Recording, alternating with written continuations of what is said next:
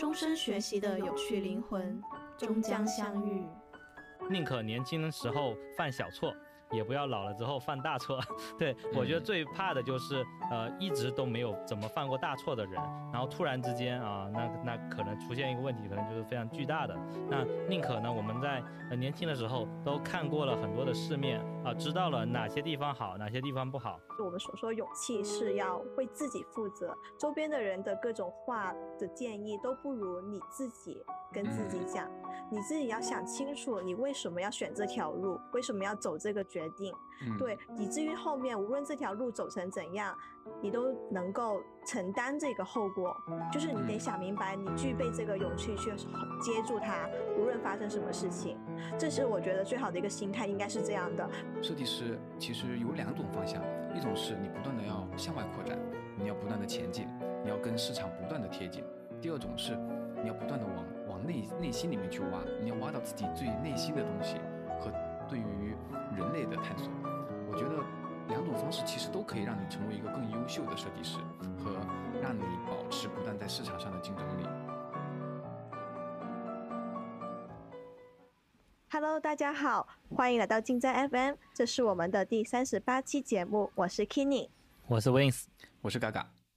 那这次的话题呢，其实也是最近啊，Kenny 比较有感而发，因为在。动荡期，那具体是什么动荡呢？待会咱再展开聊一下。对，那其实在这社会上，总会有些人很说着很成熟，或者是被评论为很单纯。那其实背后其实是什么原因？我觉得可能是外在呢，也可能是一些内在本性决定的。之前的时候，Kenny 有看一本书叫《少有人走的路》，里面有提及到一个话，就是心智的成熟是总是伴随着一定的风险的。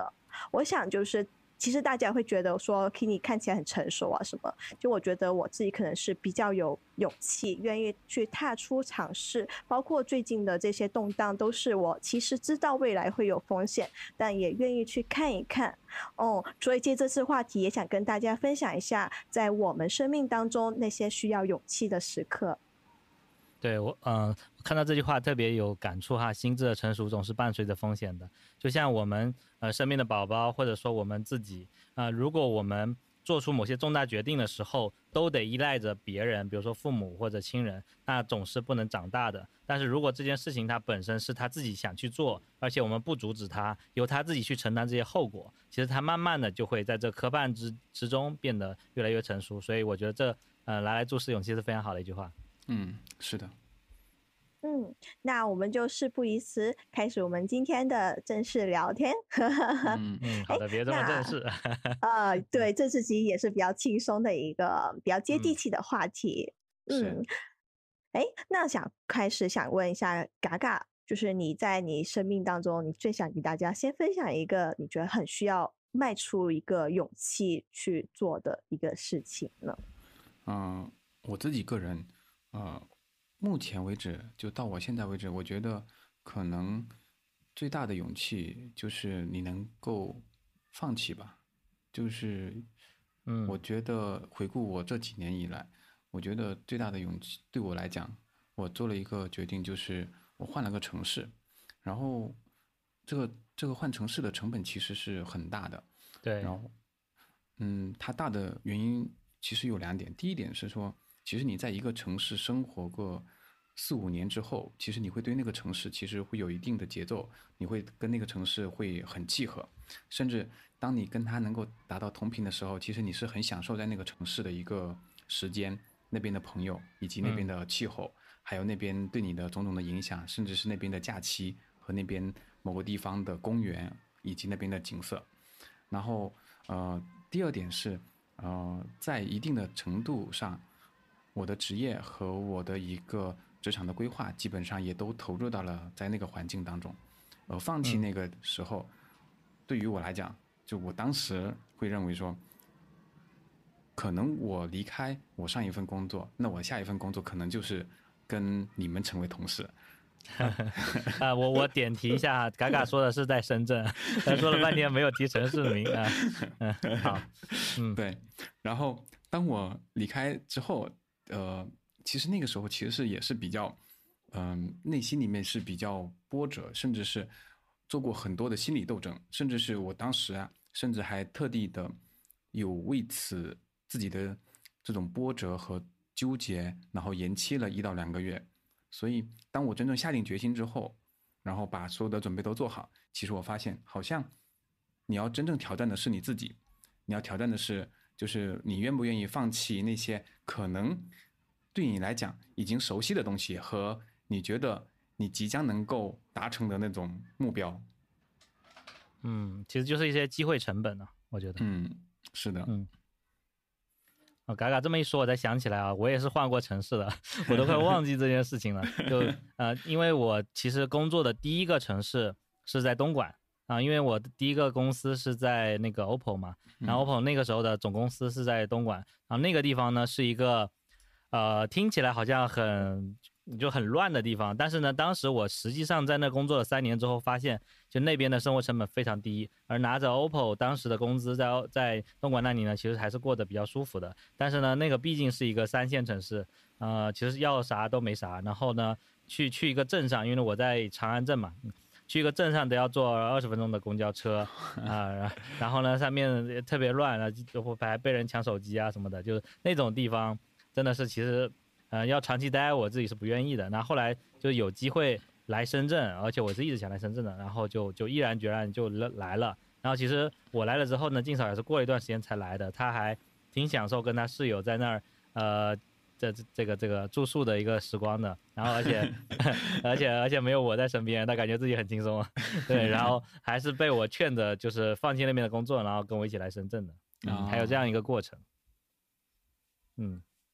就我那时候好像就还比较简单，因为那是我想想去做的一件事情。虽然说我也待了三年，然后我一方面是换公司，一方面是换城市。嗯嗯嗯，我这里帮金哥补充一下，咱这里没有地域歧视啊，就是东莞那边其实可能就是上一个世纪的时候确实会比较乱，现在其实可能也会变好转哈。现在应该好多了。嗯嗯嗯，我其实也有类似的经历。我记得当时我从北京在美团实习的时候，其实我特别喜欢那个团队，就金哥、嘎嘎都知道。当时嗯我拿到转正 offer 的时候，我就在很纠结，到底要不要回来广东、回来深圳这边，因为那个团队在我来看来，就是能对我的一个设计成长啊，都特别有帮助。然后包嗯括领导啊、团队都很契合自己的性格。但是嗯后来还是决定放弃那边来回来深圳，也是一个很大的原因，就是安家的，就是还是希望回到呃自己所熟悉的，因为我是广东人嘛，就很熟悉的地带。嗯我回到只想补充一个广东女孩。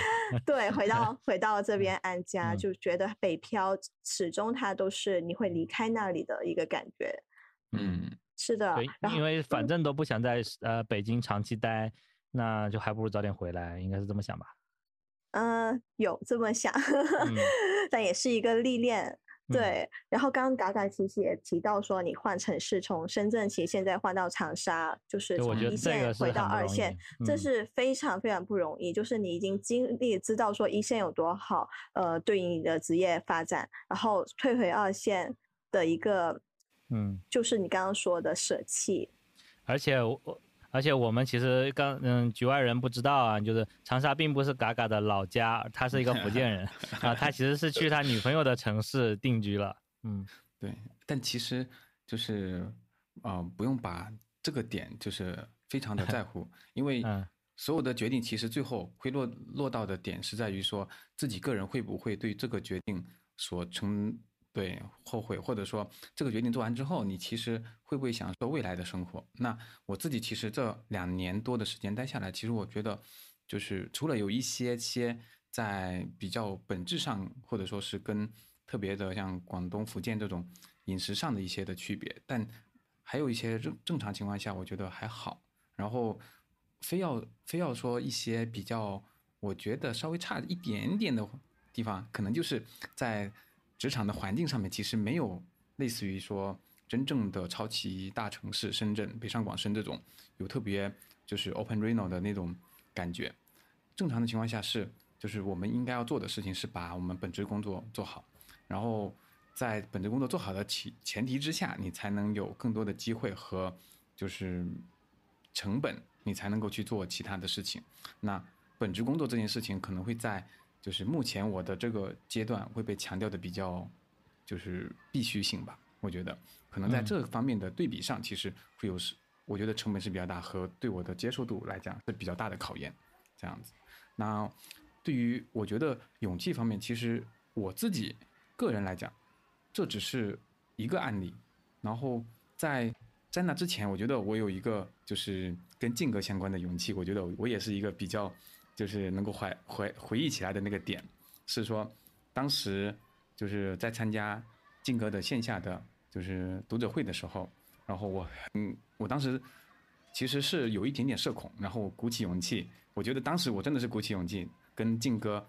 对话交流了一下，说我当时面临的自己的一个就是个人困境和我个人对于我的职业发展的一个疑惑，然后也是因为那一次的鼓励吧，我觉得我能挑战得了我很多未来当中在职场上出现的问题和我就是很多场景出现的意外，其实更多的是说，嗯，有一个人跟我说过，不管出现什么，你都要好好接受，你都要把。就是所有的困难，你都去尝试接受它。你接受了它，你就成长了，你就会变得更强。是的，我觉得勇气这个事情，就对每个人可能他概念不同。像嘎嘎，可能原先觉得自己比较内向、社恐，然后你愿意去踏出来，其实去尝试跟静哥去一个。就相当于当时的偶像，就前辈这种直直接的当面的对话，对你来说是非常需要勇气的事情。但可能当时对我来说啊，就就可能是我还好，就是一个就是 对于就上场跟不上场的事情。不是社恐，Kini 可是经常 穿梭于各种呃分享会之间的。是，没有没有，就可能因为真的是从小来说就呃接触的比较多，然后对于。公开讲话这个事情没有那么害怕，但是对一些人，就像嘎嘎性格来说，可能就会有对你来说是一个不擅长的事情的时候，他就是需要让你付出勇气的。所以人与人之间就是会对于他的定义真的很不同。嗯，是的。所以现在对我来讲，就是我前几天有跟两位有聊过，说我可能突然之间我要去接接受一个作为一个就是。团队 leader 的角色的时候，对我来讲那一瞬间是很慌的，因为，因为我可能跟特别熟悉的像你们，然后像我特别亲近的朋友之间，是可以很放松的去讲话和表达，但是对于我觉得在同事这一层关系，然后平时又是平级，突然之间你要对于他们来讲有一种你需要去领导他们，需要去鼓励他们，甚至有时候你还需要去为他们去制定一些他们的规划和。为团队去拿结果的时候，我其实很慌，就是特别是第一周的时候，我其实要面对不断的去咨询静哥，我说啊，我应该要面对什么？我要去想什么？是不是怎么想都是好事？就是一直在互互相的，一个是求鼓励，同时我还在就是鼓励自己。嗯，嘎嘎，其实这个这个机会非常不错，就是呃，忽然之间能够成为独立带团队的一个负责人的这样一个机会，啊，对，但当时而且我是见证着嘎嘎从一个看似不是机会的机会变成了一个机会的这样一个过程。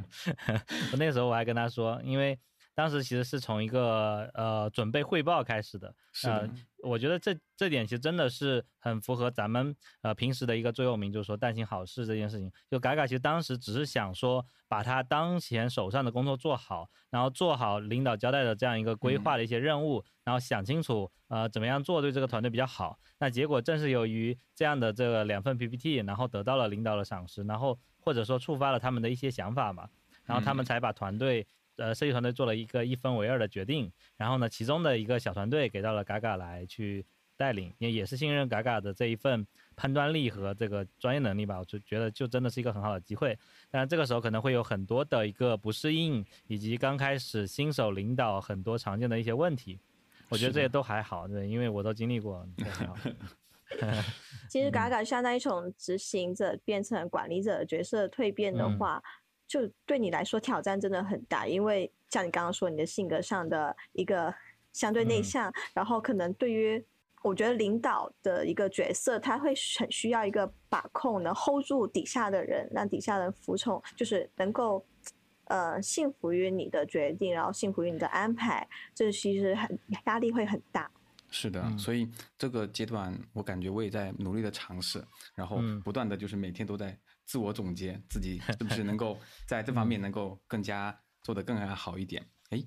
听你，我有一点疑惑的是说，就是你当时在，其实你是有可选性的，就是你放弃了一些东西和进行选择了一些，所以才到最后的，就是深圳进行落脚。那在这个过程当中，就是当你到了这个环境当中，后面你面对的有什么觉得挑战了你自己，然后并且你有拿到一些，就或者说鼓起了一些勇气的事情，或者说真正去面对这些勇气。就是也跟刚刚有开头讲，就是最近我的动荡啊，就静哥可能也或许知道一些哈。就是我前面的时候，其实我在我的团队，就现在之前我在腾讯视频嘛，然后做了呃差不多有三年了，然后一直以来都很就被我们领导认为是骨干中的骨干那种角色，然后包括绩效什么的，也刚刚也领了比较好的绩效之后，但这会呢，我决定。离开这个团队，换去新的一个团队去开始自己的新的一个阶段的历程。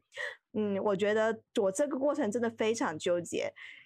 就是我没有想到这个离职的过程，就是应该是转岗的过程会那么的难。就因为在这一个一个月的交接过程中，我的领导，我的一级、二级呢一直在挽留，用不同的话术挽留，就从。P U 啊，别不是别，就是从说一下你的你的下家可 能对你呃的就没有这里好这个负面的一个角度帮你去分析，然后第二又从一个正向的角度，我们的团队能给你呃怎样的重视，我就好的东西会向你你尽量的倾斜，如果你能继续留在这，就会。反反复复，当时啊，我真的很难当面的拒绝，我都是得隔到两三天后给他们线上反馈，我确实想好了要走。然后每到了一级，就是这样跟一级讲，一级领导讲完了之后，再跟二级领导讲，又要隔几天。然后他们第二级领导讲完了之后，一级领导又回来继续 跟你聊。这这个过程就是你会有纠结，说这里的诱惑就是你习惯了在这里的从事的。呃，就其实你很得心应手，这时候就你在这个团队所做的工作风格，呃，大家都很信任你，就完全相信你的判，你的一个做法，你的执行的时候，你其实在这个过程中去做事情，其实会比较顺，就是挑受到的挑战其实没有那么多。但是我其实想走的一个原因也很大于，基于我遇到瓶颈，我会发现我今年其实是我。呃，做交互以来第三年嘛，我发现我今年的一个能力项跟我的第一年会，就是跟我过去做项目有重合。我发现我的虽然项目来说，在大家看来是一个比较好的重点项目，那它其实从跟以前的项目都是一个完全不同的零到一的一个领域，但对我的交互的能力来说，它确实是在专业技能向上，它是一种重复。我就觉得我是不是？感觉自己在原地踏步，就我觉得我在效率上其实是能产出的很好，也很让大家很快的共识满意到。但我也会在反思，说我的东西能不能经得起外面的推敲，就是这一块是我很疑惑。我觉得在于我的第三年这个阶段，就很想说，我其实是想往专家的方向走，嗯，然后这个团队可能给予到我的东西有限，嗯，就是在。要我的领导在挽留的时候，不停的利益上的好处上的诱惑，然后在我自己又在不断的想这个过程就很纠结，然后持续了这么一个月之后，最终嗯对，现在就决定下来了，然后现在就去。就明天要去新团队报道了，这时候有没有一点忐忑呢？现在就没有忐忑，就非对满是期待，没有忐忑。对，其实我蛮嗯，我蛮享受这个过程的，就是呃离开离离开旧团队，离开旧团队，然后到新团队的过程。这这也是我觉得就是。靖哥给我的印象当中特别觉得，我觉得他是一个简直就是有一个勇气 buff 的，嗯，就是是的，在一直可以切换。对，而且我最吃惊的是，居然有跨行业进到游戏的经验，就 是然后又出来，对，而且再出来，然后再对，然后再出来继续再从事的，就而且再换换的，现在还是音乐行业，我觉得这是一个内容上面产出的就是领域了。然后同时还进过，就是还做过广告。我觉得这是很多跨到商业，到游戏，又回到了娱乐行业。是的，我觉得这这是对我来嗯讲，其实是，嗯、像我其实一直以来，从我第一份进到就是互联网的行业做电商，都在做电商，啊电商，电商，电商。然后我其嗯实，在就是这个月之前，在这个月之前，其实我都觉得我其实已经就是在挑战的是我的横向横向能力了，就可能是嗯上下游掰开的那种，然后在挑战是这方面的能力。对于说行业上的一些挑战，其实我觉得慢慢慢慢的是没有那么强。然后，然后当我每次会想到静哥的时候，我会觉得就是哇，确实对我来讲是很震撼的。每次想到，我嗯都会觉得，其实对我来讲，其实可 能嗯我让我换一个行业，对我来讲可能没有那么容易，真的。嗯，对，其实呃，这个话题我好像从来没有在呃外人面前说过啊，当然跟我朋友可能嗯。聊比较多，对，所以嗯。其实我觉得在换行业这件事情上，嗯、一方面其实没有你们想象中的那么难，呃呃，另外一方面呢，其实我也挺羡慕你们能够一直在一个行业里面一直做的，啊、对，这两方面的事情都有。对，第一个是呃换行业为什么没有想象中那么难呢？因为如果你还没有成为一个呃领域类的专家之前，这个行业内的专家之前哈、呃，其实你这个时候换别的行业，其实跟你现在其实差别没有到那么大。但是如果你这个行业，比如说已经像嘎嘎这样做了五六年、七八年了，那其实你在这个行业，一除了你的交互或者视觉的专业技能之外，对这行业的理解也是你个人能力的 buff 之一。那这个、这个其实是不太适合随随便便去丢掉的。嗯啊、但我在任何一个行业，目前来说的深耕程度还没有到这个非呃丢掉非常非常可惜的程度，所以就还好。而且其实另外有一点就是，我们在上一个行业的很多经验，其实是可以快速迁移到下一个行业的。那嗯、就是拿一个我上在光子的竹美给我的评价，就是说，呃，在我走的时候，他才知道原来我才在游戏行业工作两年。哦，这他一直都以为我一直都在游戏行业内工作的，所以就看不出来，就是因为我我本来工作时间也非常长了，就看起来好像一切都没有呃超出我的掌控范围，然后我也在正常的去去做，正常去推，好像就是一个非常资深的在游戏行业里面做的一个交互设计师，就这样。那其实呃他一听，诶，原来才两年哦，好像你适应的挺快的，对，这其实是一个。另外一方面，其实也有犹豫，就有一个遗憾哈，就是如果我真正的在游戏行业里面真正做了十年的话，那我的表现绝对不是当时在别人看来啊，只是一个正常的在游戏行业呃就做了这么久的人啊。我觉得我的呃理解能力应该会比呃他们看到的要多的很多。对，但其实另外一方面来说，这种跨行业、多行业的一个经验，也给了我很多不一样的视野啊，给了我很丰富的一些经历，所以让我其实对自己是的适应能力有一个很强大的自信。所以我根本不担心我换一家公司、换一个团队会对我有任何影响。那我第一次换公司的时候，可能会，啊、那我觉得那时候是初生牛牛犊不怕虎啊，也就是刚好是给你现在，那个时候我就是在 OPPO 待了三年，然后要去重新开始做交互的时候，那个时候呢，我也是满心期待，我就根本就不管了，OPPO 之前待遇那么好又怎么样是吧？呃，之前已经是 leader 又怎么样？我现在就是要重新开始做交互了。我相信未来的移动互联网就是一个趋势啊、然后我就从那个时候是从从零开始学 Azure，也不能说从零吧，在 OPPO 也学了一点，也会一些，但是真的是没有很精。然后那个时候重新开始学，其实真的是很期待你会把很多的焦虑给冲淡掉。你现在心中的只有你对未来和自己成长的一些渴望。所以嗯我觉得这有些勇气呢，可能是来自于你内心对于未来的期盼和对自己未来一些想象吧。我觉得嗯这点可能是会有。嗯然后呃，为什么我对呃新团队的的都没有那么怕呢？一方面可能也是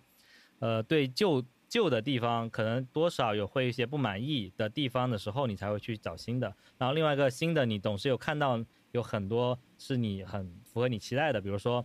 我去后来去金蝶的时候，觉得金蝶肯定比我现在在的这家电视的公司要专业很多，做用户体验的，毕竟有个专门用户体验团队。然后在金蝶的时候呢，看着看着腾讯，那腾讯那肯定更专业了，我就我就只想进进腾讯，那那个时候是不会有任何勇气方面的问题的，就是在这样子的锻炼下吧，所以就会越来越好。然后等到后来自己真正的呃专业能力越来越强了之后呢，在后面就想说，呃自己想去找一个地方发挥，然后而且我觉得我的能力足以 cover 掉呃这个跟呃这个行业之间的一些陌生啊、呃因因为那个时候从呃电脑管家是 PC 行业吧，然后第一次去做游戏的时候呢，就觉得我从小到大玩游戏的，我怕什么是吧？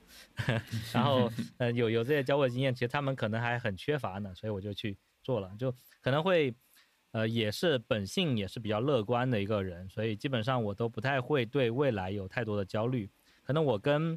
呃身边的有些朋友不太一样，就是他们可能会想很多再去出手，而我是基本上是想到就做，呃，非常明显的，你们应该应该能知道，就是 我想买就买，对，想想做就做，对，然后基本上就就直接去做了，然后我基本上不会花时间去。呃，焦虑啊，后悔啊，难受啊，担心明天会怎么样啊，基本上不太会想，我就直接，呃，就做好现在的事情，基本上一直是这样过来的。嗯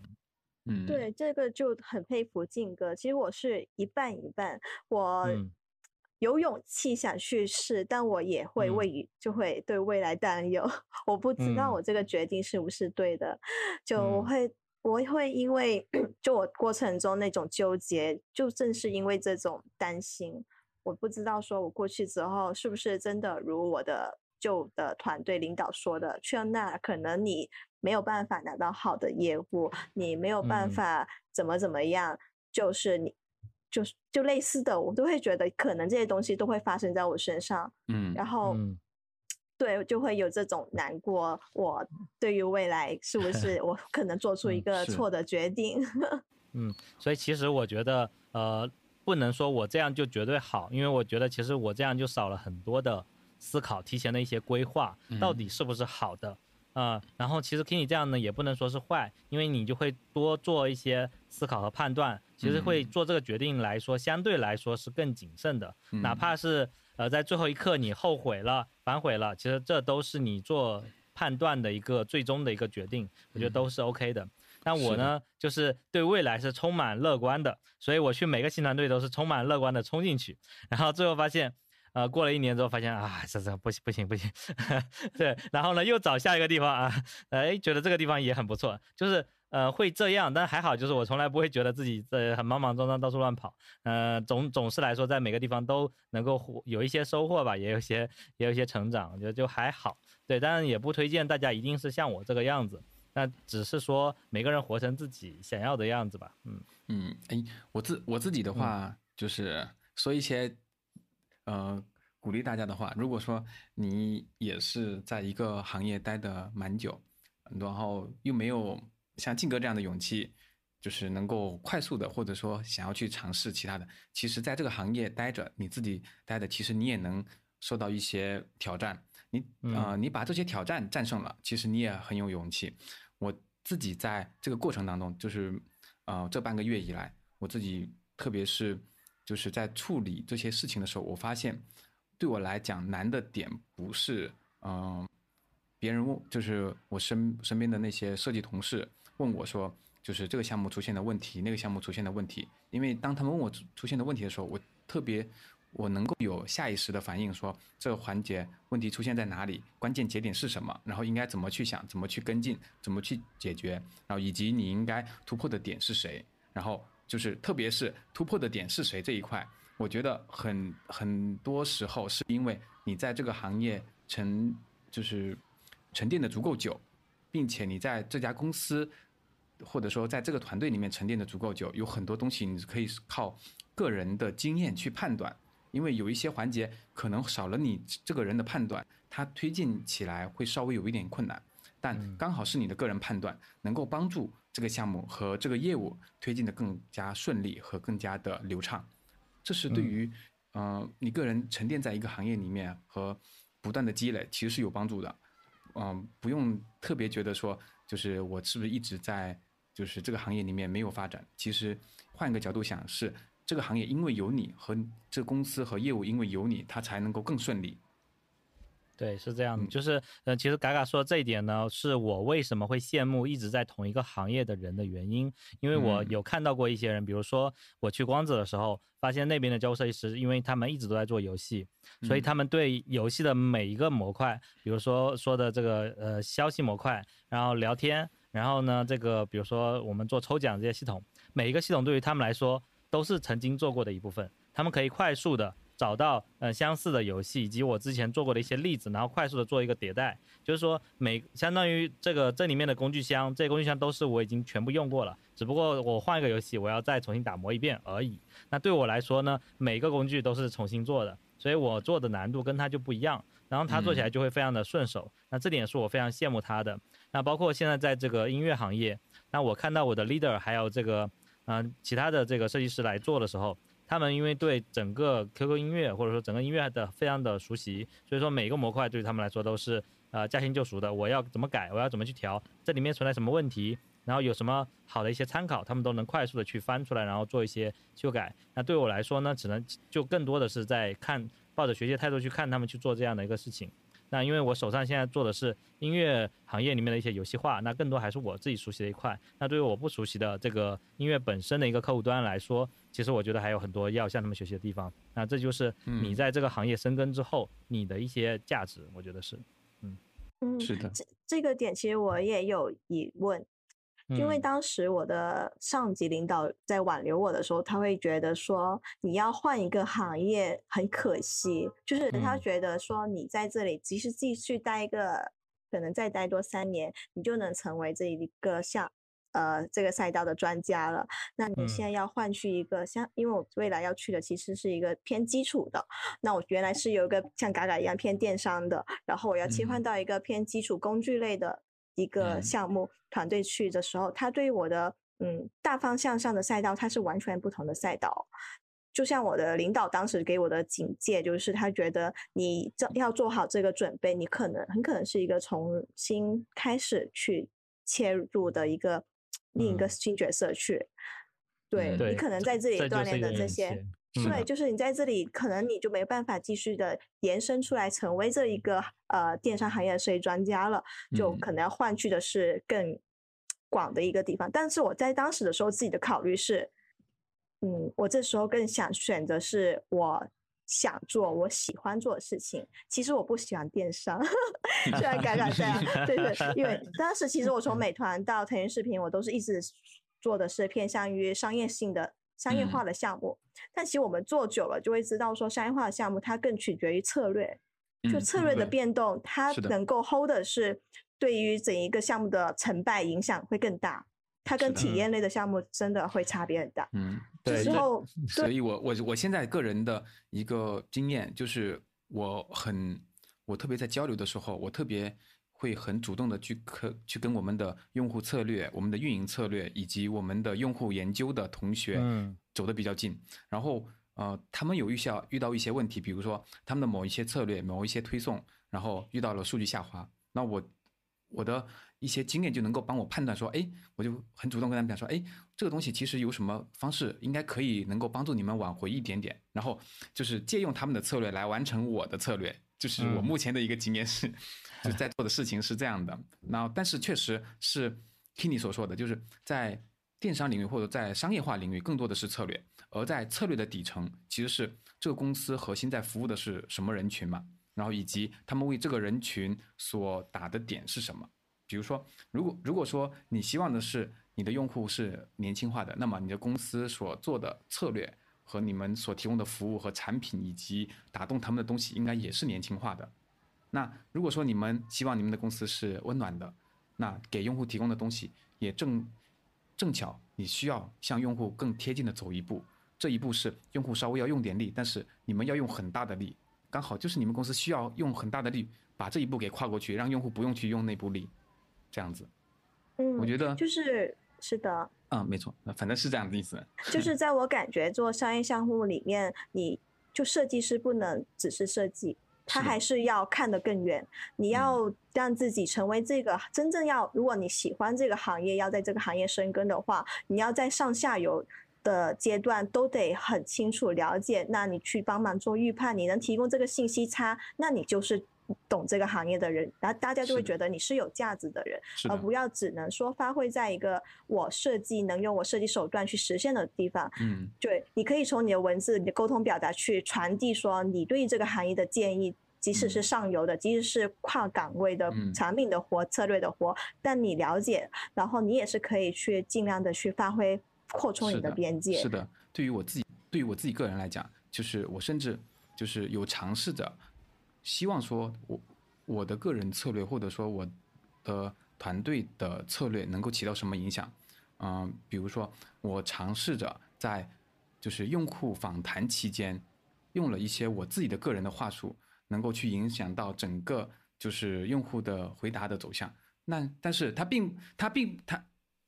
对，但它但它并不能代表说用户真的需要，只是说你可能希望说去探，就是你想要去凝望一下深渊，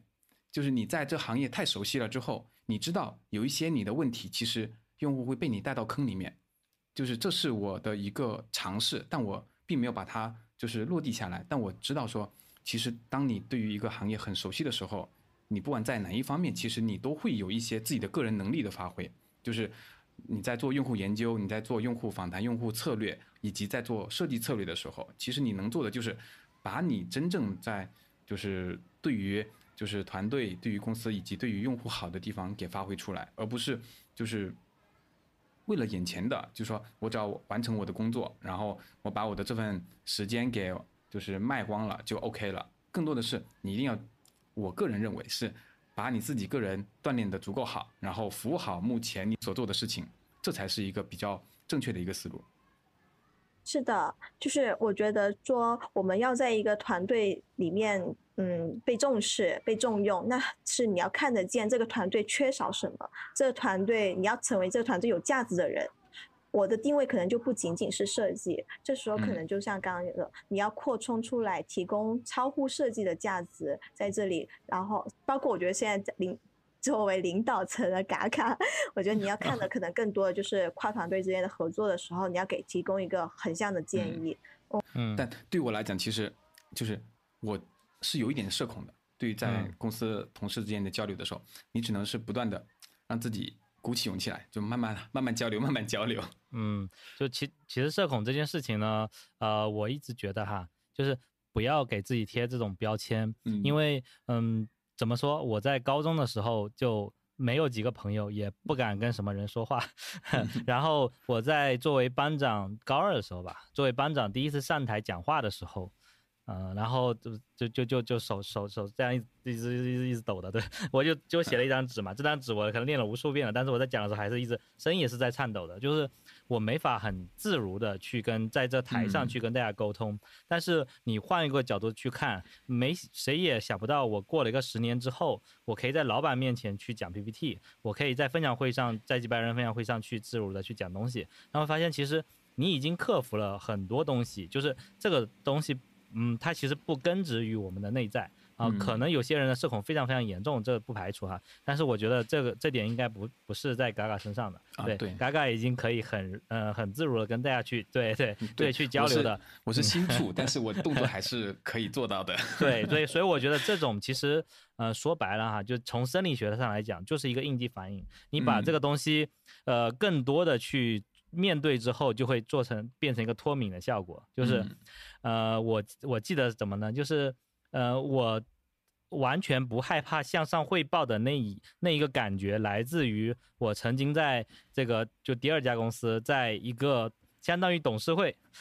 底下坐满了坐满了 VP 和这个总经理啊，然后总裁、总经理、VP，反正就是底下坐了五六个人，全全都是大老板。然后是一个圆桌会，就是公司最顶楼的那种圆桌会。然后我在上面去讲交互稿，然后我的交互稿当时还是用那个，呃，用印地站画的 PDF。你可见，呃，这是我是在那时候在看 CDC 的有一位设计师，他说他他这样做，然后我就去试嘛，发现还挺好玩的。我就那么讲，写了之后也在上面讲，就是我我们总监还不好意思讲，然后让我去讲，然后我我讲这个过程讲完之后，我就发现。啊，领导也就就是老板们也就是这样嘛。他听完之后，他也不会发表太多的 看法。他就对于他来说啊，可能我的意见就是作为设计方面的专业意见了，他也觉得 OK。嗯，就是这些东西做了之后，你发现啊，跟老板讲话也就这么回事儿。然后以后跟老板讲话，我就觉得，哎，我对七八个老板都讲过了。我在这个腾讯的这个产品会上，面对这个一两个总经理算什么？就是有这种感觉。所以呃，有这种内心之后啊，你就不怕了。那这是一点，另外一点就是我在金蝶的时候去做，就是也是开始，呃，公司会要求内部的同学去做一些分享的讲课，啊，那时候都没什么人讲的，然后我就不怕嘛，我说那那我来呗，然后我就去讲课，讲了一次之后发现，呃，完全不怕，底下都是呃，其实整个会议室坐满的，可能呃只能坐十个人的会议室吧，里面肯定有二三十个人，然后全部人在听我一个人讲，然后我讲什么呢？我讲的是我去当时 i 叉 DC 在杭州呃办的一个那种呃大型的分享会，然后我带了一个笔记本过去，就全程把。所有人讲的所有东西，包括工作坊的东西，全部都记下来了。记完之后呢，我回来马上就给所有人再讲了一遍啊，就是公司派我出去的这次出差钱，我 我全部还给公司了，而且肯定赚了。对我一个人听，底下几十个人全部又听了一遍，对吧？我能声色呃并茂的把所有东西再给你复述了一遍。然后，而且这些东西因为不是我自己呃制造的，所以我很有信心说，哎，我只是复述，而且我效果是怎么样的，我都当时在堂下我就已经听过了。我知道这里会有人笑，我知道这里去停顿一下问一个问题，然后呢抛一个梗，大家会怎么样？就是这些所有问题我全部是在 copy，对，那 copy 完了之后我再讲，发现哎其实效果挺好的，而且就这样马马上又让我让我越来越不紧张了。那下次我自己在讲我自己的东西的时候，其实我也是同样的效果。就然后。我再去去开什么，呃，设计评审会，然后底下就做几个产品经理和开发的时候，那你还怕啥？对，你就就就正常讲就好了。所以，所以整个人是慢慢练出来的。嗯，对，让我想起来陈奕迅的一首歌，叫《会》。就有个歌词是“烦恼会解决烦恼的 ”，就是你曾经觉得跟呃十几个就是总经理在呃沟通之前，你前面的准备就金哥相信当时肯定特别紧张，特别会担心发挥的不好。但当你把这个事情解掉之后，再往后的时候就会觉得特别嗯不值也不值不值一提，就是小事，就可能不是那么大事了，就你会更放平常心去对待。对，就是我我我再具体的比个比喻一下哈，就是像是你原来每次上台之前心里面要绷这么一根弦啊，拉得紧紧的。然后呢，当你当你做过一个比这个弦还更紧的事情之后，然后呢，你到了下一个这种更小一点的场合之后，你发现这弦完全是松的，拉都拉不动，就是一点都不拉都拉不直，就就不。对，就 真的是会有这种感觉，所以呃，我们会很羡慕那些在台上自己去开音乐会或者开演唱会的人，哎，觉得他们特别牛逼。但是他们在第一次上台去做选秀节目的时候，其实他们也是非常非常紧张的。但是他们慢慢的多了之后，就会发现其实上台也就是这么回事儿。我眼睛该看哪就看哪，我可能也不用看谁，我就只要自如的表演我自己。那剩下的东西，嗯，我也管不了那么多。其实其实真的是能够做得到的。我觉得这是一种勇气吧。嗯嗯。哎，我有我有回忆一下，刚刚嗯听着静哥的整个过程当中，然后我回忆一下我自己的个人阶段，我就觉得就是我的勇气可能分为了几个阶段吧。就刚刚有聊到，是我前两前两年的一个阶段，就是要倒又倒推了，说我目前的一个阶段，然后再往前推是刚认识静哥的那个阶段，然后我觉得每个阶段其实都不太一样，特别是再往前推，是我比如说刚毕业从。那个时候是特别的，就是觉得我其实什么都没有，但是就有一种很愚蠢的勇气。那个时候是好像，不管是遇到什么问题，都觉得嗯，我很年轻，我很我很可以，就那种的勇气，就是我并不知道我有什么和我什么都没有，但是我依然有勇气。是的，我敢去做。是的，然后到了第二第二个阶段，就是呃刚入行不久，然后知道有一些人确实很厉害，以及自己很。不 OK，就在很多地方不 OK，那个时候才是的勇气，是你需要向前迈出一步，向更好、更优秀的人去学习，向他们贴近，向他们能够有更多的，就是被他们的热情和温度给辐射到的那种向往。那个时候勇气的出现，然后到了下一个阶段，是你其实已经具备了一些就是底气和一些你个人的目标，那么你的勇气是要及时放弃，你要对自己目前的责任和。自己的一些的情感化的东西和你自己的情绪，以及就是自己的家庭要去放弃。然后到了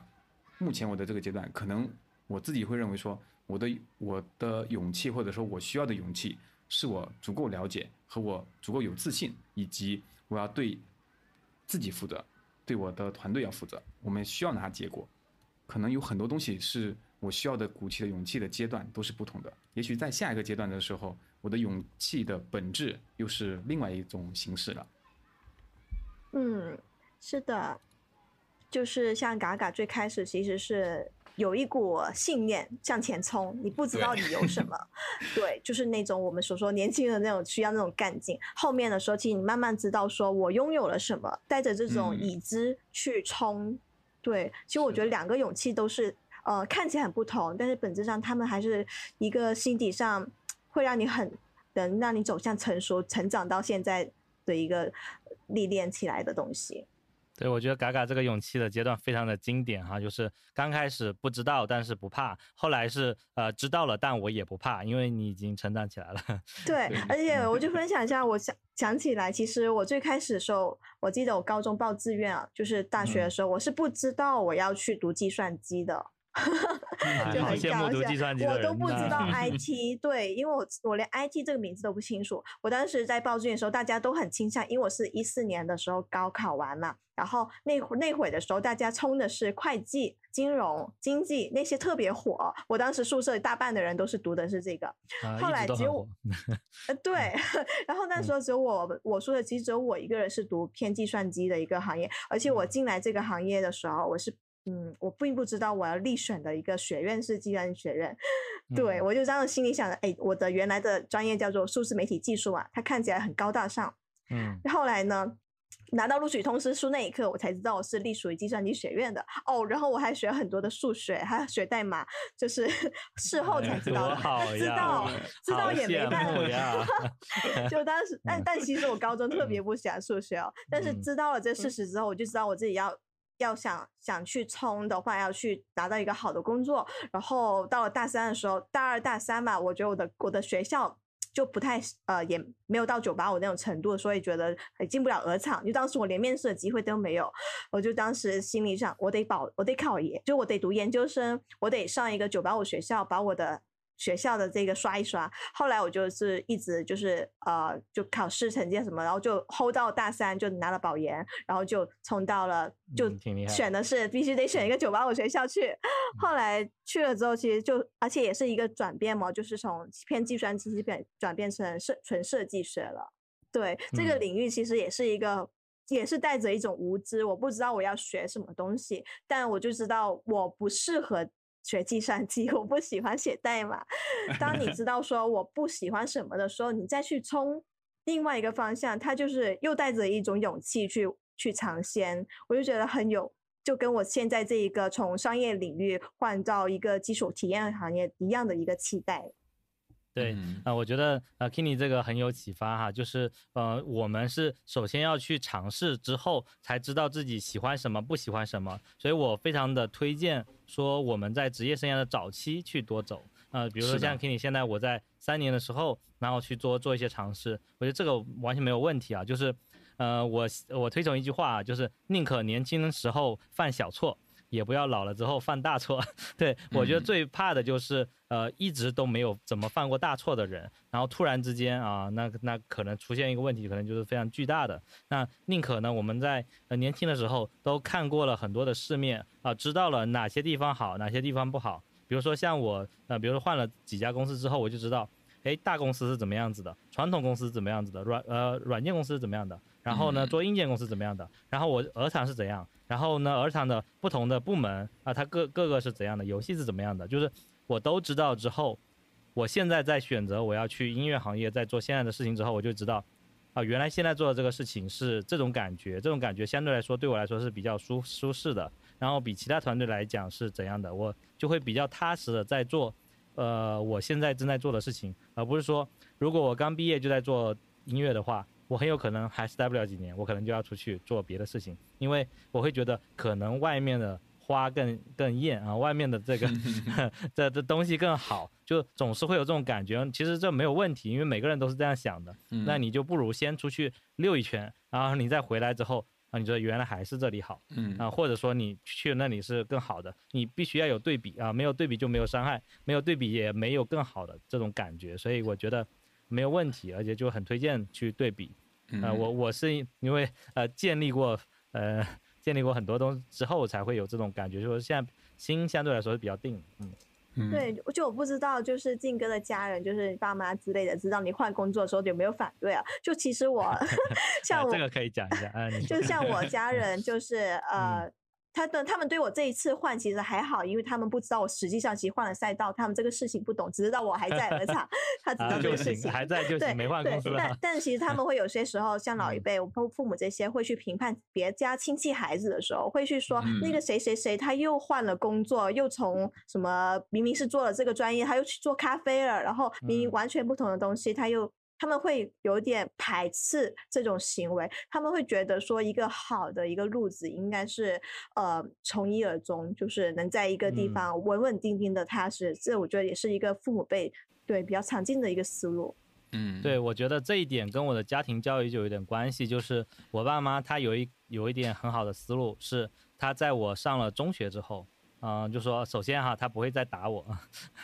对，这这点很重要，就是呃不打的原因是觉得我可以对自己负责了，然后很多事情我是能够呃用道理来跟我沟通的，就我爸妈能够用道理来跟我沟通，觉嗯觉得呃希望我能够多去为自己去做一些思考。然后呃，包括后来我在工作之后，我我选这家公司，我当然有跟我爸妈说，但是整体来说也是我自己选的。然后后来我去了，我做的每一次决定，我会跟他们讲，但是呢不会受他们影响。我要做的只是告知他们啊、你只要不要太反对，那我都我都按我自己的思路来做。那目前来说，他们都还没有太反对。当然，这个换了这么多个公司，再加上换了这么多个团队之后，他们就会来说：“哎呀，你看。”啊、你同学当时就一直在 OPPO，你看现在就混得多好，呃，这这别家的孩子都是这样的，对，也也会这么说。但是我觉得好处在于，他们其实没有真正的去干涉过我的决定，基本上我要做什么决定，他们都是无条件支持的。那这样的话，我其实可以自己去多犯很多错，或者说嗯多走很多路，这样，而且我是对自己负责，我就不会说。呃，那个要不就是都怨你，或者说出什么问题都怨你，或者说什么这事情能不能你帮我做决定？就是我觉得你越是让别人做决定，你越会去怪责别人，越不是自己去成长。我觉得勇气跟成长也是相伴的。嗯，哎，嗯其实我其实嗯我之前就是当我刚听到 Kenny 嗯打算换赛道和换团队的时候，我其实非常吃惊，就是我的吃惊程度就是不亚于我自己 接受到了一个需要换团队、需要 需要嗯去就是带团队的，就是那种吃惊程度。是因为为什么？是因为其实我在就是去年去年的时候有一个机会是可以去换团队的，我能够是去到换另外另另外一个公司，然后跟 Kini 的其实情况是一样，是我可以从做商业化的东西去做到工具。嗯，然后当时 Kini 给我的建议是坚决不建议我换。呃我们当时有聊过，对，嗯然后、嗯然后呃我非常听劝嘛，嗯。因为呃，好吧在我看来哈，就是刚才就是我刚才说的一种现象之一，就是没有见过外面的话，对呃 对，很想去专业的团队见识一下。是的，你说嘎嘎，嗯，然后呃，因为可能对于我我个人来讲，可能那个时候刚好是，比如说，真的是做到就是这个行业做了可能有七年之痒的那种状态了，真的想要去看一看，同时嗯也因为自己身边发生了一点事情，让我可能觉得说我需要换个环境，那个环境自己给他设想了很多美好，但是最后被劝下来的时候，到现在我发现好像，呃，其实目前还是摆在我面前的依然是当初一年前那个团队，就是给我留着就是当时的机会，但我发现说好像没有当时的那种，就是非非去不可的那种养劲，嗯。对，其现在是比较一个平和的状态，觉得说好像我回归到了自己，就是好像我明白说，对于我个人的能力才是就是核心，然后至于我是不是在就是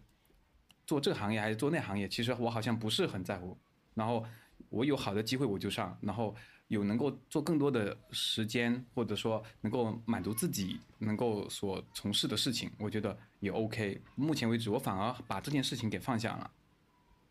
对，我觉得从静哥嘎尔的分享就是特别重要，就是我们所说勇气是要为自己负责，周边的人的各种话的建议都不如你自己跟自己嗯讲，你自己要想清楚你为什么要选这条路，为什么要走这个决定，嗯，对，以至于后面无论这条路走成怎样，你都能够承担这个后果。就是你得嗯想明白，你具备这个勇气去接住它，无论发生什么事情。这是我觉得最好的一个心态，应该是这样的。如果说你要去怪别人，哎，当时就是你建议我的呀，你看我现在走成这样，就是都怪你，不就是嗯我觉得其实这是对自己很不负、很很不负责任的一个说法，而且也会让自己很难受，就会把自己人生变得一个很被动的角色。我是受派于别人的安排，而不是我在安排我的人生。对、嗯这种掌控感，其实很，我在我自己，就像我们三个，其实我们都是掌控欲很强的。我觉得对自己的人生、自己做的事情有一个很强的掌控，也是一个呃，就是一个独立成熟的一个标志。嗯，是的，而且对，嗯所以所以 Kini 会说，呃，被说成比同龄人更成熟，我觉得这是的点是也是有关系。是的，就是我我对于 Kini 的两个印象啊，第一个就是我觉得是我们在线下的时候，我觉得他的反应和他的就是临场总结能力非常好。对于我当时来讲，其实我并不具备，可能我现在是可以有，但是我可能没有特地去强强化那方面的能力。但是对于当时的我是很羡慕 Kenny，就是我们进格上上面分享完之后，他下面其实已经笔记做完了，然后他可能马上可以给你讲一下整场的重点是什么。当时我其实并并不具备这样的能力，然后就是对于 Kenny 的这个能力，其实我在很长的一段时间，可能有在两三年之内，我都觉得说，嗯，向他学习，就是这方面的东西。然后，但是呃，第二个点是，我觉得 Kini 跟我的交流和给我的意见，以及我们两个在真心的在互相之间会给对方很多在专业上的就是互相 PK，就是 我就从从未让步的，就我们两个有经常在互相就是在一些项目上面其实有一些讨论，然后会有一些争执和就是在 PK 上面，我觉得哦特别能够给我一很多启发，这是在我觉得跨行业之间在设计点没有行业区别，就是设计能力上面其实是通的。这也是我觉得最后我认为我不需要跨行业，是因为在能力上面，任何能力和我目前的能力都能使用在我就是这份工作和我下一份我想去的工作。对，是的，就我在一路以来，就是我跟我家人啊讲我的故事的时候，他们其实怎么说呢？他们虽然有刚刚所说的话术，他希望看别人家孩子很一路很 顺，希望你也这样，但我会通过我自己去想明白，把我的原因告诉他们，然后我也会类比一下，我就跟我说，我说，因为我爸之前他其实是做室外室内装修的，他年轻的时候，后来他就转成了室外装修，我我就会说，那你也不是一条路子下来啊，那你现在也干得很好的呀，然后就这种类比嗯他，对，当然前提嗯。还是一还是他要足够觉得信任你是一个成熟的成人，就你不是一嗯个孩子了，就是在你跟他们讨论你的职业规划的时候，你得是以一个成年人的角色跟他一个平等沟通。如果你因为在父母眼里你始终是个孩子，但是在这些关键的一个事件节点上，你应该是处于一种我在为我自己在做打算，给他们看出来你真的长大了。那这时候你做的任何决定，其实他们都会很明白去嗯，对，就是会赞同你去做。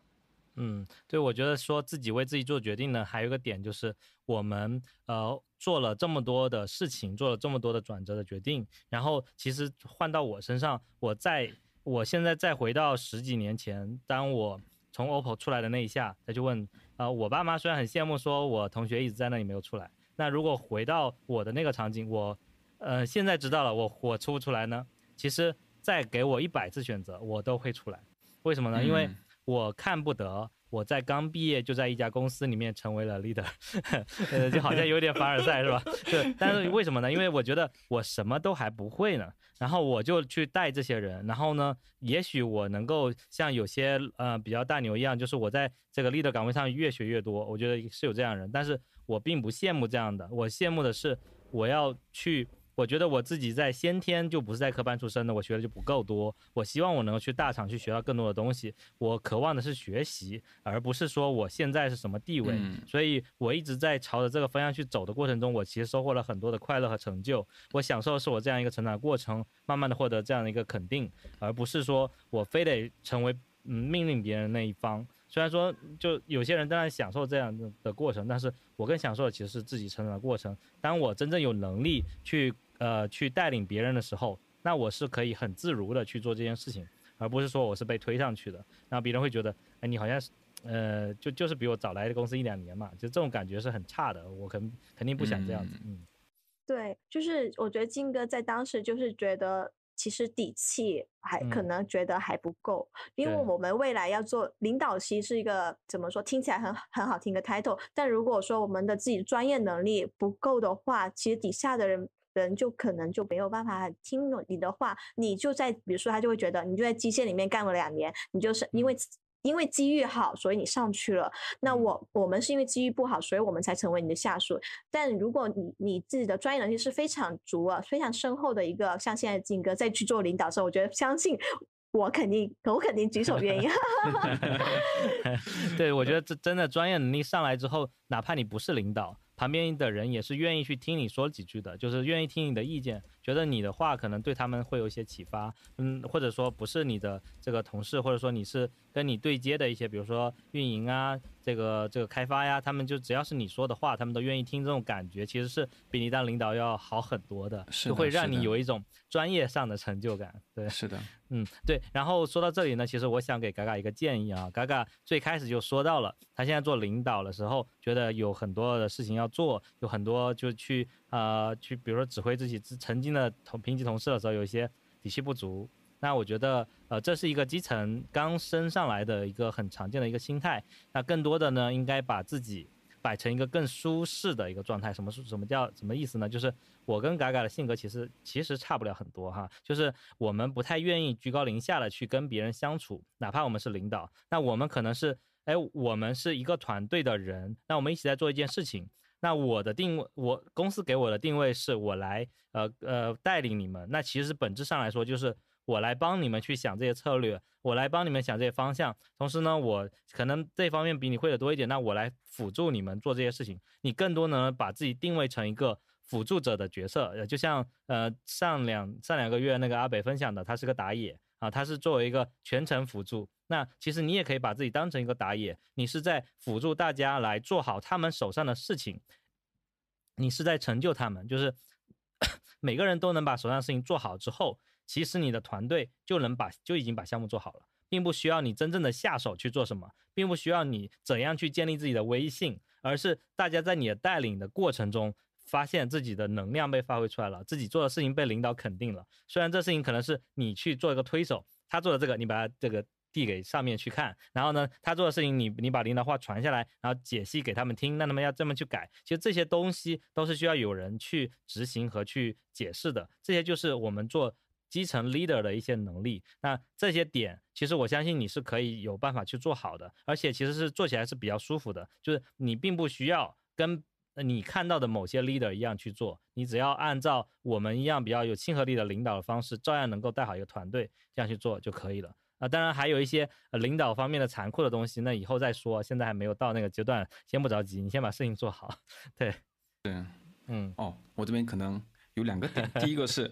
金哥，你又开了一个阿北的坑。阿北没有来过我们电台，他可能下次真的要补上了这个。对对，我去邀请。是的。然后第二个是啊，我确实在这方面就是不断的在就是回应我自己，就是是不是这样的是让我舒服的。然后我也在争取说找到一个最舒服的方式。然后在下一个阶段，可能我能够就是有一个非常好的舒服，并且能够服务好。就是其他同事的状态，让大家都能够处于一个舒服且比较有动力的状态，这样子可能给是自己给自己的一个 flag 吧。嗯嗯，是的，是的。嗯啊，没有吧？半个月，对，半个月。嗯，是的。嗯，我看着嘎嘎，哎，真的是哈，我你们两个哈，这一个月我是看着你们这么过来的，其实蛮好的。就是我觉得这是作为一个。呃，比如说我们如果我如果不是做落雨静灾，其实我接触不到大家，也看不到大家的人生的变化，也没有很多人来问我各种各样的问题。那你们问了这些问题呢？无论你们是给我做，呃，向我求助做职业咨询、做评级咨询，还是说做一些工作上的变化，我看到你们，我帮你们做了一些。呃，参谋之后，然后你们做了决定，你们做了一些这个自己有勇气的一些前进，然后看着你们的一些人生轨迹的变化，对我来说好像拥有了不同的人生，其实看的是 蛮开心的啊，就是其实跟我自己获得什么一样开心，挺好的。嗯，然后呃，我自己其实 我我是的，我自己其实有一个特别就是深的被静哥影响到的点，是在于说，就是我鼓我鼓励过自己，我说，嗯就是有一个人比我大八岁，他还在做一线的设计师，我我就算永远做一线，我也 我也要就是跟他对齐，就是我也要起码我能够就是至少能够做到那一步，或者说做到那样那个岁数。嗯，这是没问题我觉得嗯就是啊、呃如果说有一天，就是我能够跟特别年轻的，就是或者说没有目标感的，就是设计师去聊天，可能我会告诉他，就是有一个设计师，或者说我真正认识一个设计师，他是够，他是能够沉淀在自己的领域，并且能够在自己的领域上不断的延展自己，就是我嗯是真实的接触过。那我也我也会跟大家介绍他，可以可以，那，嘎嘎已经上岸了，可以可以，嗯，好，话术就来了，嗯。但其实我最近是遇到一个事情，就是我看到我身边有同事，他们嗯，就是四十岁左右的一个一线的工作的设计啊。师嘛，但是他就会遇到一些危机，并没有像静哥这么顺了，他就会被。公司通知可能就没嗯。有办法、呃继续待啊之类的，就是真的因为年龄，互联网我觉得有些时候还挺残酷的，就你卡在了这个年限，然后你的职级如果一直还是处于一个原地的踏步的状态的话，公司就是会优先把你的对这个贡献会降低，希就是会选择一些呃降本增效的一个方式，在现在阶段。我觉得还嗯挺可惜的，但是我在看他跟看静哥，其实是两个很不一样的一个状态。其实他偏向于躺平，对、他嗯其实偏向于已经不想向前学习的那种状态的人了。所以他在我们呃看到他做事之类的，其实他主要是主要是一个应付式的阶段，但跟静哥其实更像是一个一直在向前，呃，把自己的感染力、把自己的学习力都一直在往前推的一个状态。反而我觉得可能像静哥这种会更持久。其实静哥要出去当团队的 leader 都是没问题的一个状态。但像嗯我那个同事，我看到他的状态，其实他其实还停留在十年前的感觉。嗯嗯。对，嗯真的会有这样的例子，就是说，觉得我做到了某个程度，那 OK，我适合做这样的事情，那我就沿着这个轨道一直往下走，其实一直都是没有太大阻力的。但是如嗯果你的这这么多年阻力都不大，说明你也就没有成长。这也就是我们说的勇气，就是如果你没有勇气跨出自己的舒适区，不停的再去做一些挑战，做一些学习，其实你的这个知识量就是一直在那个程度。那所以你在别人看来，你跟十年前没有区别，那我为什么不雇一个比你年轻十岁的人呢？所以这种嗯感觉其实蛮危险的。就包括我，其实呃，大家看我这么乐观哈，其实我也是很有危机感的。我在每次换工作之前，其实多少都是有一些危机感的驱动，包括呃，包括但不限于我自己行还行不行。这个公司还行不行？这个团队还行不行？对，这种就是我如果继续在这待下去，我会怎么样？可能很多都是基于这方面的思考，包括我跟前面说了我在 OPPO 的情况，就包括嗯那个时候他是在刚刚开始转型做智能机，从功能机做智能机，大家都知道功能呃 OPPO 的功能机是当时做的挺好的，而且而且卖的挺贵的，都是做音乐手机嘛。那后来做智能机的时候，刚开始做的特别的厚，特别的呃，其实我觉得其实水平还很差哈，但是没想到在我判断它不行，然后呢，其实。嗯，我多方面原因，我离开之后发现它后面又行了。对，这 OPPO 是我职业生涯里面第一个看走眼的公司啊、也是也是就这么一个。后来我在的每一个团队，呃，我我离开之后都没有变得更好，甚至大多数都是我是在黑暗之前走的。我比如说，啊，没事，你你那个团队，呃，在我走了之后也还好，也都还是那样，就是比较很多团队真的就不行了。比如说我去了电视的那家公司，我走了没没一年哈，那个那家子公司也没了。呃，大就是母公司的老板也跑路了，就这种情况。然后包括我，比如说我在的这个游这些游戏的工作室，其实呃项目和团队啊，多少都出了一些问题，啊、都会有这样的一些情况吧。就是所以感觉呢，其实可能我自己个人的危机感和对团队的一些呃处境的一些洞察，导致其实我在走的时候会比别人更果断，多少也有这方面的原因。对，但是我在外面，比如说我在公众号里面，其实不会说的那么直白，更多的是我自己个人的一些判断。呃，所以我觉得，如果我们保持着对自己的一些危机感的一些呃，就是叫什么敏锐的洞察吧。那所以我们才会不停的往向向上或者往前。如果你自己都觉得自己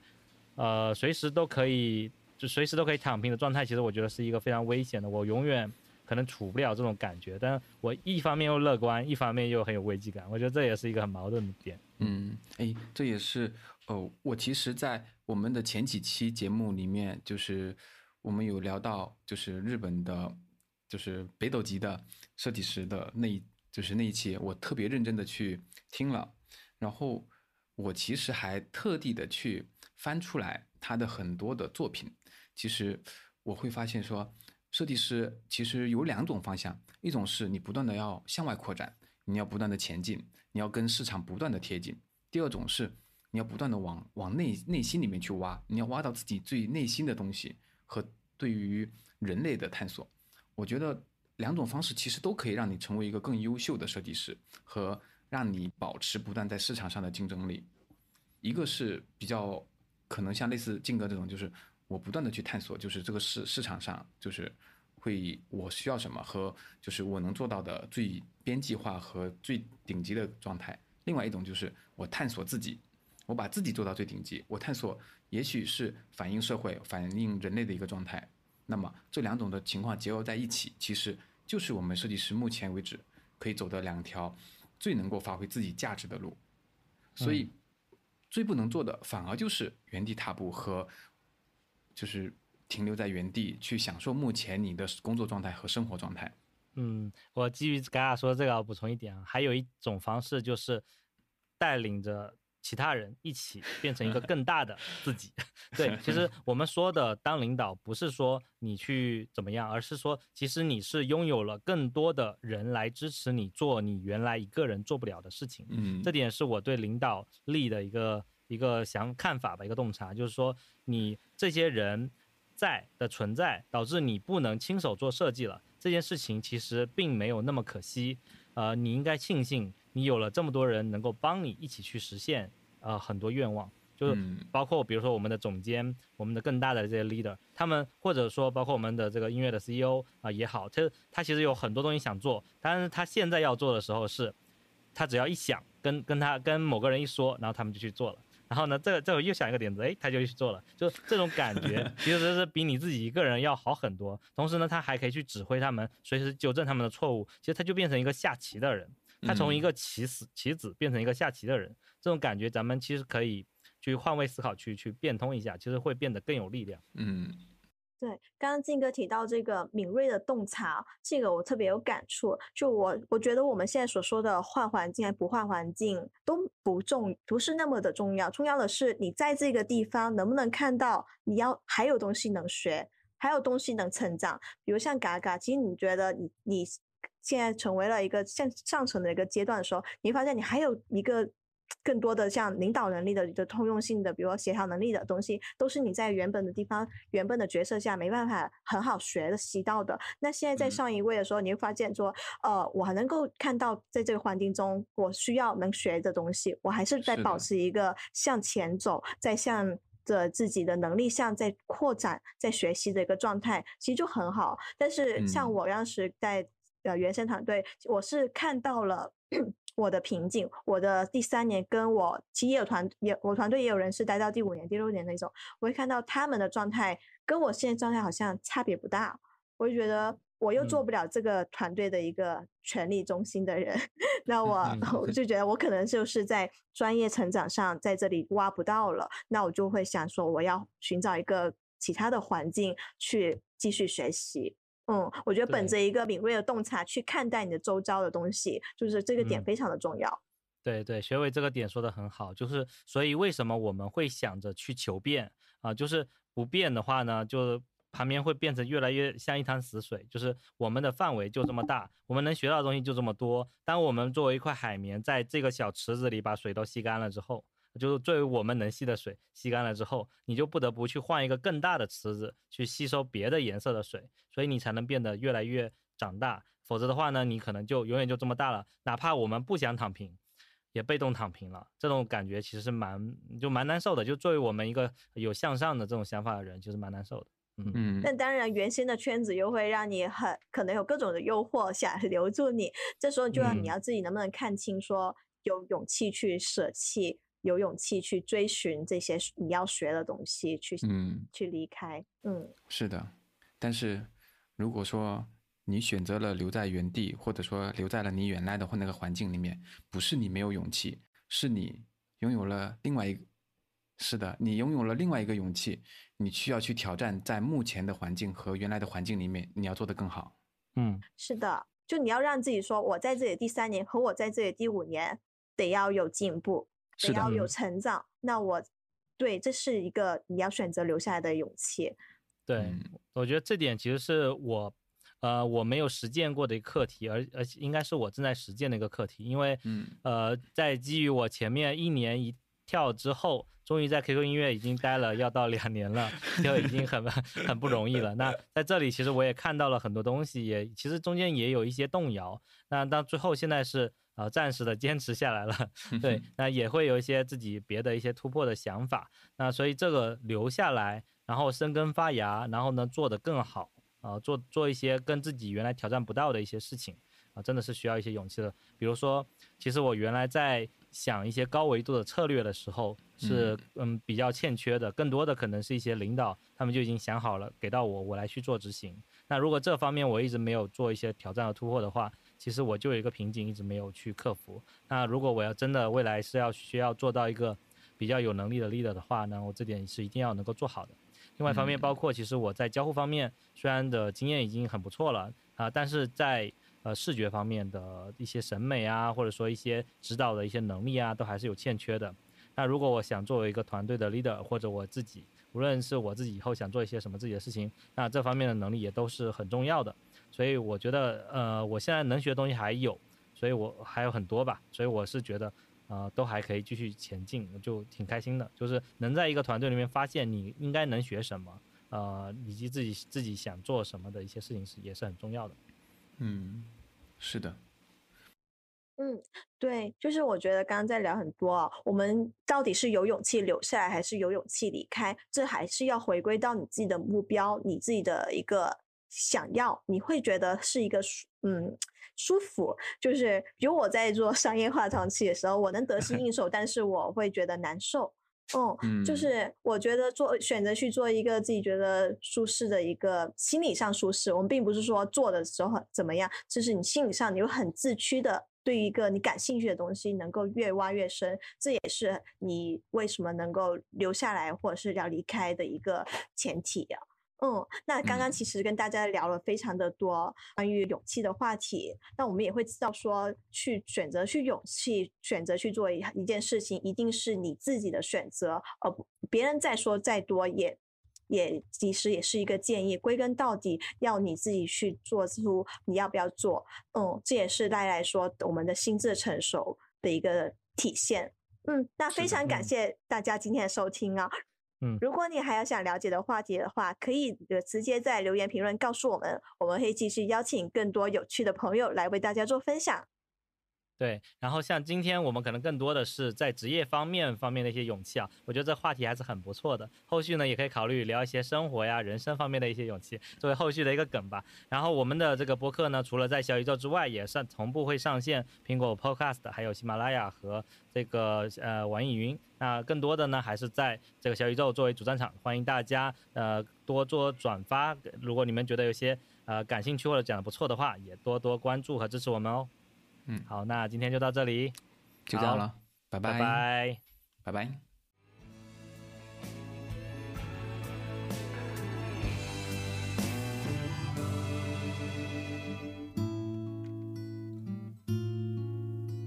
我们是聊设计，聊生活，聊科技的尽尽在 FM 关注我们，终身学习的有趣灵魂，终将相。遇。